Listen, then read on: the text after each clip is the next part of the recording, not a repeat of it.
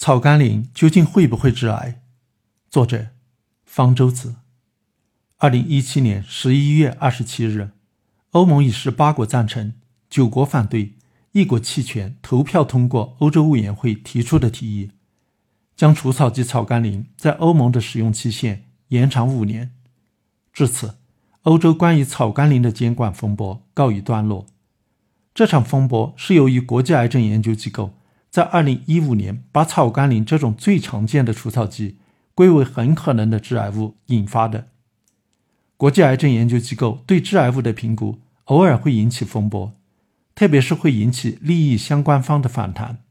例如，他把肉制品列为致癌物，引起食品界的不满；把马兜铃酸列为致癌物，则引起中药界的反对。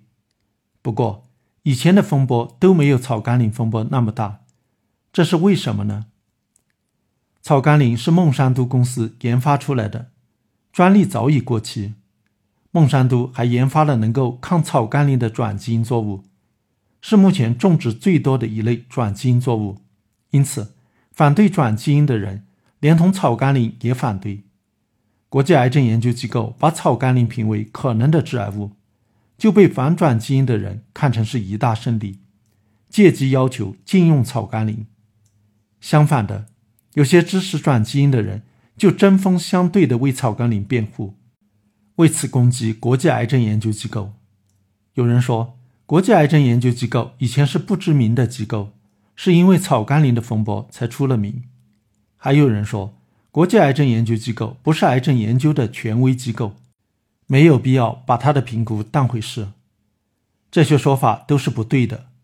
国际癌症研究机构是世界卫生组织旗下的，以前就非常出名，也是癌症研究方面的权威机构。它对致癌物的评估非常详细，对致癌物的分类经常被引用。我以前的文章里就经常引用国际癌症研究机构的评估结果。正因为国际癌症研究机构很著名、很权威，它对草甘膦的评估结果才会引起这么大的风波。如果是个不出名、不权威的机构，就不会有人把它当回事了。还有人说，国际癌症研究机构自己不做原创性研究，只做综述，不足为凭。这是对国际癌症研究机构的工作的误解。国际癌症研究机构的职责是评估某种物质是不是致癌，把已有关于该物质与癌症的关系的各项研究结果做了总结，进行分析，做出评估。这种工作是非常重要的。由于是在多项研究的基础上做出的判断，往往要比单项原创性研究结果更可靠。各国监管部门在评估某种物质的安全性时，自己也不做原创性研究，也是根据已有研究做的评估，和国际癌症研究机构的性质是一样的。能够说都不足为凭吗？在国外，对国际癌症研究机构的这个评估结果最为不满的。除了孟山都公司，就是化工行业了。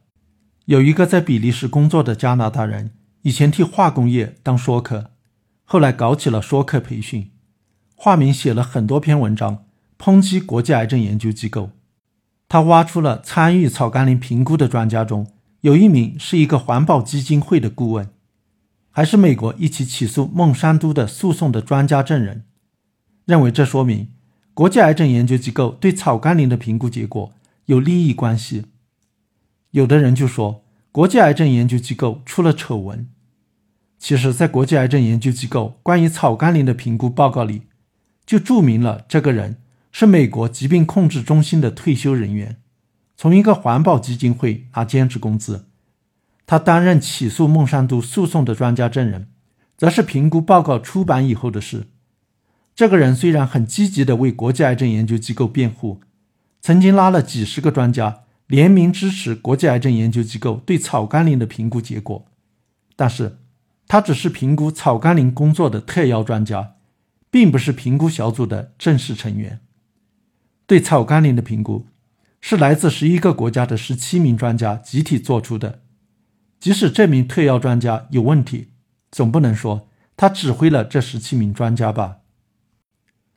路透社最近连续报道，也号称挖出了国际癌症研究机构的丑闻，路透社记者从孟山都那里搞到评估报告的草稿，跟最后的报告版本做对比，发现有些关键的部分被改掉了。例如，原来认为某项研究结果是不致癌的，在最后的版本中变成了致癌。路透社质问：究竟是谁改的？言下之意是，有人为了自己的利益对报告做了篡改。国际癌症研究机构对路透社的报道一一做了回应。国际癌症研究机构是对别人的原始数据做自己的评估，并不照搬结论。评估结果跟原来的研究结论可能不同。报告的草稿一开始用的是原来的研究结论，经过讨论后认为那个结论不成立，所以做了改动。改动是所有专家同意后做的，并不是某个人擅自改的，所以这也不是什么丑闻。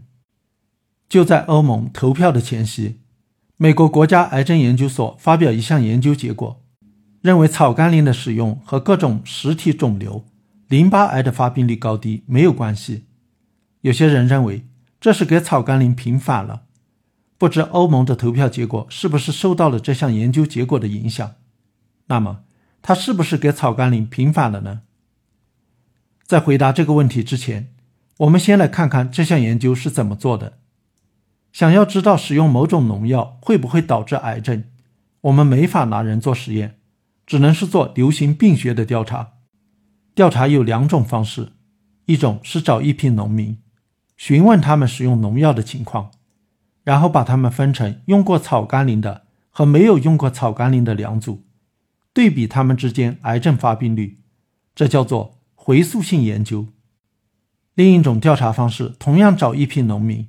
询问他们使用草甘膦的使用情况，但是把已经得了癌症的那些人给排除掉，只留下那些没有得癌症的，然后跟踪这些人，看其中有多少人后来得了癌症，对比使用草甘膦和不要草甘膦的人的癌症发病率，这叫做前瞻性研究。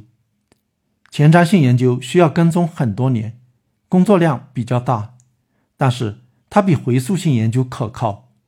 因为回溯性研究依赖于被调查的人的回忆，回忆容易出偏差。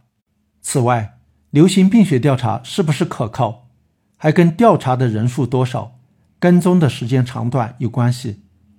调查的人数越多，跟踪的时间越长，就越可靠。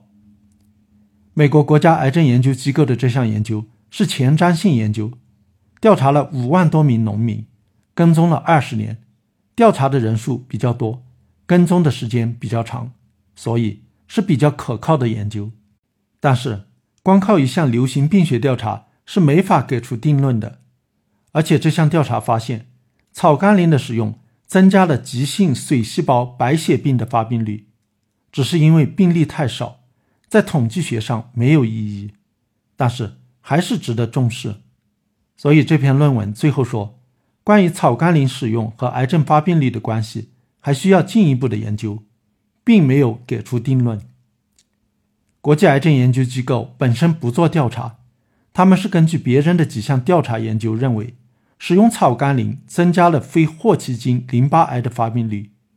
但是，他们根据的这些调查都是回溯性研究，不那么可靠。所以，关于草甘膦能不能在人身上致癌？证据并不充分，只有有限的证据。国际癌症研究机构认为，动物实验的证据是充分的，证明了摄入草甘膦能够让实验动物得癌症，而且还有实验能够阐明草甘膦致癌的机理，所以就把它归为很可能的致癌物，也就是二 A 类致癌物。国际癌症研究机构根据致癌证据的强弱，把物质分为四类。致癌证据比较充分，可以确定是致癌物的，归为一类；证据比较有限，很可能致癌的，归为二 A 类；证据比较弱，可能致癌的，归为二 B 类；没有证据表明能不能致癌的，归为三类；有充分证据表明不会致癌的，归为四类。别的评估机构，例如欧洲食品安全管理局。德国风险评估研究所、美国环保署都不把草甘膦归为致癌物，这种差别主要是两个原因引起的：一是采用的数据不完全一致，这些政府管理机构用到了厂商提供的实验数据，这些数据是不公开的，而国际癌症研究机构只根据公开发表的论文做评估；二是对同样的数据，可以用不同的统计方法分析，得出的结论就不一致。例如，美国环保署有一组小鼠实验的数据，最初他们分析认为实验结果表明草甘膦会致癌，后来改了方法，认为不致癌。而国际癌症研究机构用自己的方法对这组数据做了分析，认为会致癌。总之，草甘膦究竟会不会致癌，还是个悬而未决的有争议的问题。即使是国际癌症研究机构，也只是说。它很可能致癌，并不确定。即使草甘膦是致癌物，也不是就不能用，还要看致癌风险的高低，以及有没有更好的除草剂能够取代它。虽然草甘膦会不会致癌有争议，但它是低毒的除草剂，这是没有争议的。如果找不到比它毒性更低的除草剂，也只能继续使用它了。如果草甘膦能够致癌，受影响的主要是使用草甘膦的人，只要控制它在食品中的残留，对消费者是没什么影响的。草甘膦是目前使用最多的除草剂，不仅转基因作物在用，非转基因作物也在用。实际上，非转基因作物用的比转基因作物还多。在国际癌症研究机构的有关报告出来后，欧洲出现了要求禁用草甘膦的呼声，但是。欧洲转基因作物的种植面积很少，草甘膦基本上都用在非转基因作物上。如果禁用草甘膦，受影响最大的是非转基因作物。不管草甘膦致不致癌，它都跟转基因的安全性没有关系，是反转基因的人硬把二者扯在了一起。支持转基因的人如果也跟着把二者扯在一起，非要强行替草甘膦辩护。甚至抨击国际癌症研究机构是在反对转基因，那就上了反转基因人士的当了，让人误以为一个国际权威机构真的在反转基因。